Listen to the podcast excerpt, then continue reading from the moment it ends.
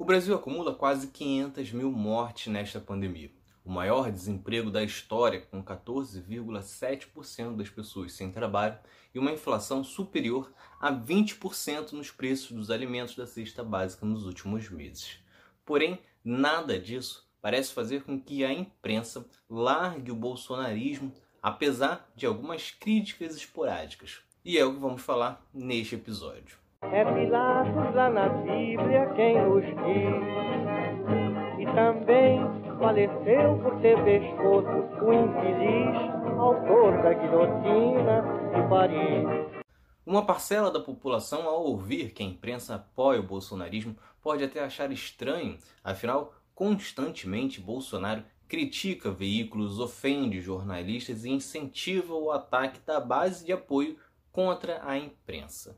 Só que isso acontece por uma questão estratégica. Bolsonaro sabe que para o eleitorado dele, a narrativa de perseguição vai funcionar e todos duvidarão dos problemas divulgados pelos veículos. Além disso, Bolsonaro sabe também que ele não é o candidato dos sonhos dos grandes empresários, incluindo os donos dos veículos de imprensa, que ainda acreditam em um nome da chamada direita mais moderada, que hoje chamam de centro a famosa terceira via, porém que não conseguiram criar em 2018 e preferiram embarcar em Bolsonaro como uma chance de evitar o retorno da esquerda ao poder. E isso ficou claro mais uma vez na forma que os veículos trataram os protestos deste sábado 29 de maio.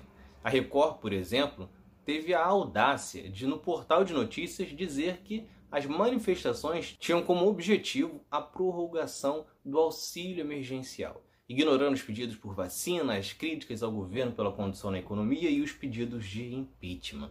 Só que a postura não foi a única. O Estadão preferiu trazer em destaque no jornal a manchete de que cidades turísticas se reinventam para atrair o home office, reservando um micro espaço para citar as manifestações sem sequer colocar uma imagem na capa. A vergonha foi compartilhada pelo Globo, que trouxe como destaque que o PIB reaquece e também colocou um espaço pequeno para citar os protestos mais uma vez sem imagem. O Grupo Globo também praticamente ignorou as manifestações na cobertura da TV aberta e através da Globo News, apresentando apenas trechos curtos dentro dos jornais. Situação bem diferente do que fizeram nas manifestações pelo impeachment de Dilma em 2015, quando divulgaram quase que como uma convocação dias antes do, dos protestos e davam amplo destaque nos jornais e na Globo News, que chegavam a fazer uma cobertura completa ao vivo dos protestos. E essa postura da imprensa é antiga. Você certamente já ouviu falar de como a Globo alterou o debate de 89 para favorecer Collor contra Lula. Mas não precisamos ir tão longe assim. O último ciclo eleitoral foi uma atuação constrangedora. Além de incentivar as manifestações, os veículos optaram por não explicarem como o impeachment de Dilma por pedaladas fiscais era uma grande armação política, que não se tratava de crime de corrupção e que todos os presidentes anteriores, como a grande maioria dos governadores também, já haviam praticado as famosas pedaladas.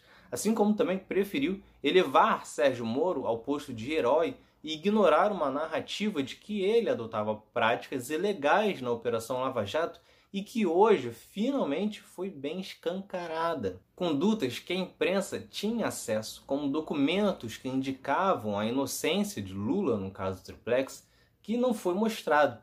O grampo ilegal pedido por Moro contra os advogados de Lula e também o de Lula com Dilma após uma ordem de suspensão do grampo também não foram esclarecidos pela imprensa.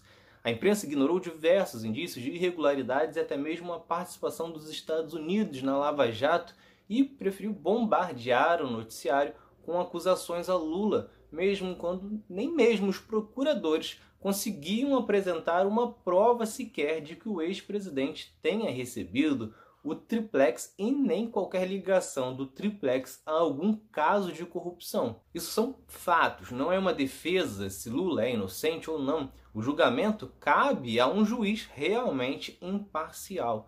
A função da imprensa é apresentar os fatos, seja eles positivos para um lado ou para o outro. e esta situação dura até os dias de hoje, mesmo com o STF confirmando a imparcialidade de Moro e as condutas irregulares, ainda assim, Globo, Record, SBT, Folha, Estadão e tantos outros veículos tratam isso de forma rápida e superficial, quando estamos falando do maior tribunal de justiça do país, apontando que o ex-juiz foi parcial contra o líder das pesquisas para as eleições de 2018 e que levou um ex-presidente para a cadeia. Só que não basta ignorar isso. Esses veículos seguem inclusive negando espaço para o campo democrático. Nas eleições de 2018, quando Bolsonaro se recusou a ir nos debates, mesmo já tendo autorização médica, todos os canais decidiram por não dar espaço para Haddad falar. A história se repete hoje, mesmo passados meses da decisão que considerou Moro suspeito e da recuperação dos direitos políticos de Lula, nenhum desses principais veículos entrevistou Lula. No episódio que Moro foi declarado suspeito, o Jornal Nacional, por exemplo, decidiu ler na íntegra uma nota do ex-juiz, ou seja, de quem estava errado na história, enquanto de Lula colocou apenas declarações soltas dos advogados do ex-presidente. A vergonha fica ainda maior porque até hoje nenhum desses grandes veículos investigam ou publicam as armações por trás da Lava Jato, coisas que jornais estrangeiros já fazem como você vê na reportagem do jornal francês Le Monde, que está aqui na descrição. Além disso, Lula já falou sobre a perseguição e também sobre a condução do país na pandemia para veículos dos Estados Unidos, da Alemanha, da França, da Inglaterra e muitos outros, enquanto os veículos brasileiros tentam desesperadamente escondê-lo. E o objetivo de tentar esconder Lula tem uma razão. Os proprietários dos veículos e também alguns jornalistas de economia apostam todas as fichas no crescimento de uma terceira via, que não aparece de jeito nenhum até o momento, com todos patinando e não conseguindo chegar sequer a 10%. A Globo e o Jornal Nacional, por exemplo, inclusive decidiram por esconder a pesquisa do Datafolha deste mês de maio, que trouxe Lula com 41% das intenções de votos contra 23 de Bolsonaro e 24 de todos os outros candidatos somados sendo que o melhor da famosa terceira via tinha apenas 7%, que era Sérgio Moro, seguido de Ciro Gomes com 6%. Ainda assim, a insistência deve demorar. Nas eleições de 2020 chegava a ser constrangedor. A insistência em dizer que o PT havia perdido muito e ignorando que o PSDB sofria para manter um bom desempenho fora de São Paulo assim como também insistiam em uma força do DEM, dois partidos que até agora sequer conseguem indicar um candidato, pois nenhum apresenta uma força expressiva. Porém, ao que parece, a imprensa vai insistir nessa tese. Talvez o Estadão em breve solte um novo editorial falando em uma escolha difícil entre Bolsonaro e o PT, como fez em 2018, uma escolha que tem custado vidas. Apostando alto, com a sua vida e nos colocando no risco de vermos Bolsonaro por mais quatro anos conduzindo desastrosamente o nosso país. Só que o objetivo deste episódio não é atacar a imprensa, mas é lamentar que, em meio ao caos que esses veículos ajudaram a nos colocar, os veículos ainda se coloquem nesta posição, aguardando uma terceira via ainda à direita, enquanto a população sofre. E isso é trágico, porque a imprensa é extremamente importante.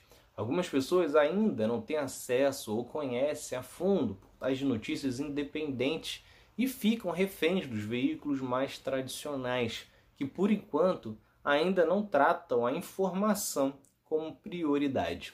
Situação que só incentiva o crescimento das redes de fake news.